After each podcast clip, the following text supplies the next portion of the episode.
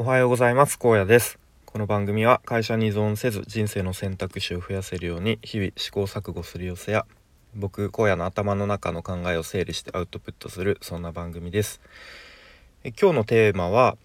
本末転倒とはこのことや点点点みたいな。と最近僕の会社で起こっていることを、えー話したいと思うんですけれどもと、まあ、ざっくりあの経費生産のやり方が最近変わりました。はい、でまあこれっていうのが今度始まるインボイス制度に、まあ、会社としても対応するためという理由だそうです。でまあ経費ですね普段まあ僕は基本的なあの、まあ、外回りというかあのまあ、来る会社の車に乗って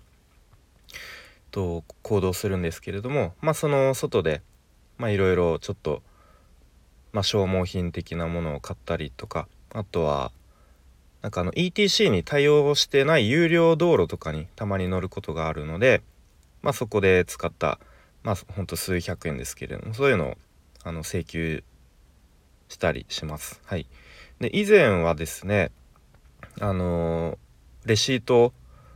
経費請求書かな。というまあなんか所定の用紙に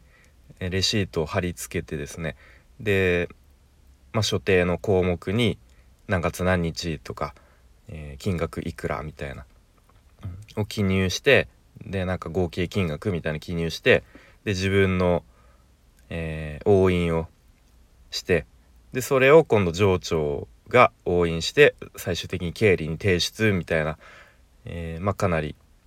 正直面倒くさいなというかあのアナログな感じで経費生産経費の請求をしていました。はい、でそれがですね先日からあのオンライン上の、まあ、サービスですかね。ちょうどまあ僕が今転職活動を始めましたがそこであのー調べているというか行こうとしていると SARS 業界、まあ、いわゆるこのサービスも SARS のサービスに分類されるのされるのかなと思うんですけれども、まあ、ざっくりと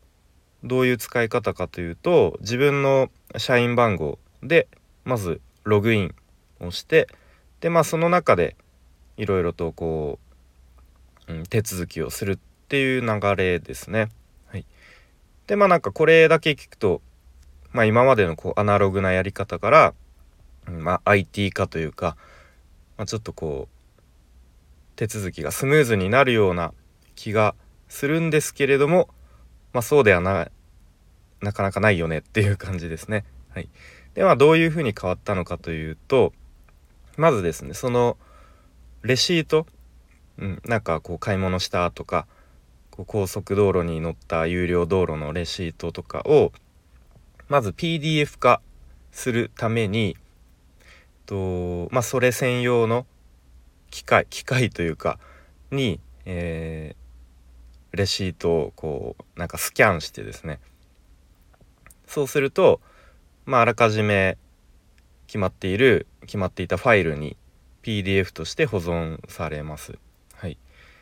で、まあ、今度自分のパソコンに戻ってですね。でそのサービスというかソフトに、えログインをしてでまあいろいろと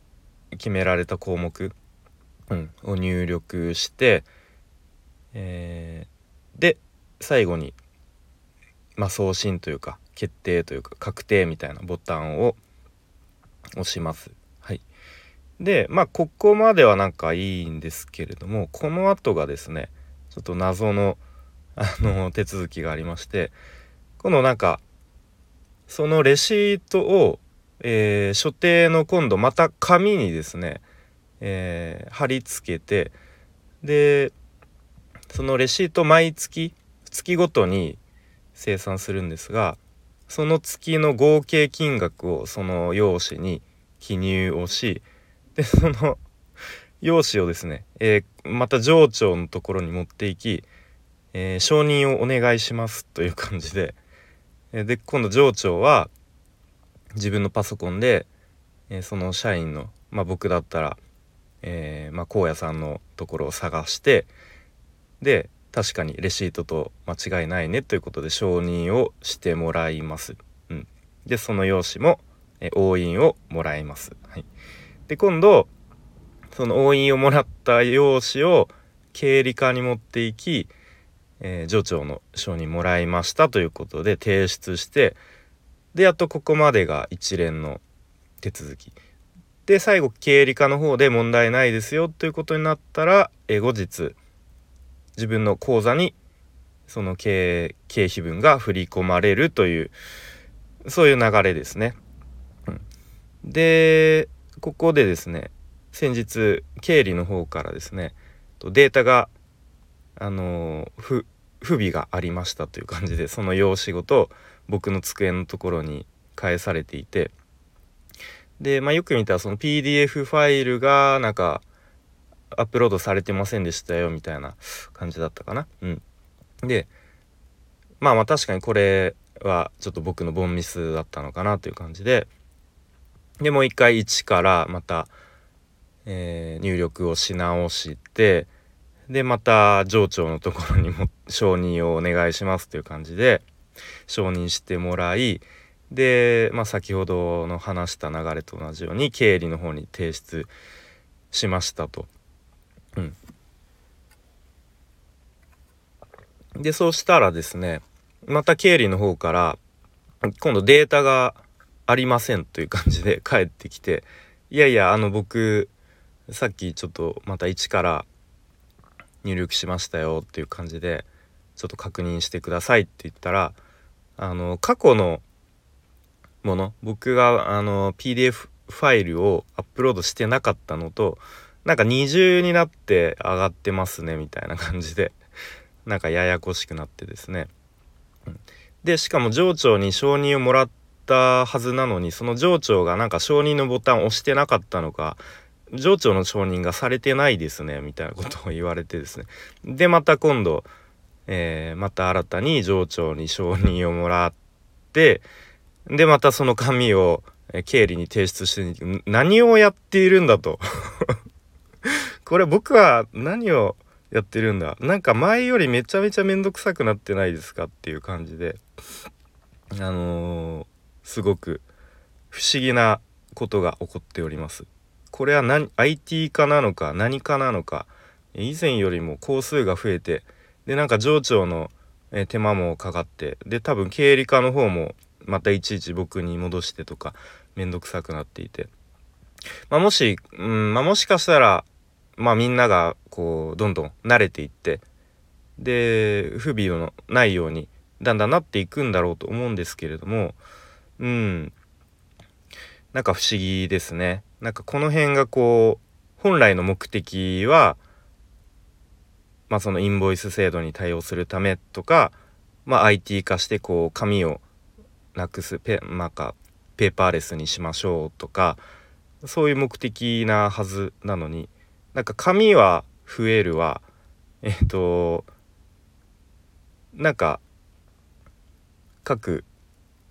関係各所なんか仕事が増えてるような気がしてうんなかなかこう一つのこう経費生産というものをとっても IT 化するというか、まあ、その今までのやり方を変えるっていうのがなかなかスムーズにいかないなということを感じております。まあそういうまあ原体験があるからこそ、まあ、もしねその SARS 業界で例えばこうなぜ SARS 業界を志望されたのですかみたいなことを聞かれた時にまあ現職でこういう体験経験がありでよりその SARS の、まあ、ソフトを導入した時によりスムーズに、えー、お客様クライアントが利用できてえー、満足してもらえるようにみたいな感じでなんか 面接でもこう実体験として語れるといいかなというふうにまあポジティブに捉えております。はいということでちょっと全然うまく話せなかった気がするんですが要はと最近会社ですごく本末転倒になってるぞっていうことがあったよということを言いたかっただけですね。はいということで、えー、ここからは余談というか雑談で今日の夜9時30分からライブを行います。一応立て付けとしては鉄佐野さんがやってる気づきの学校の交流ライブの代打 という感じで代わりにちょっと今日鉄佐野さんがご都合合わないということで代わりに僕が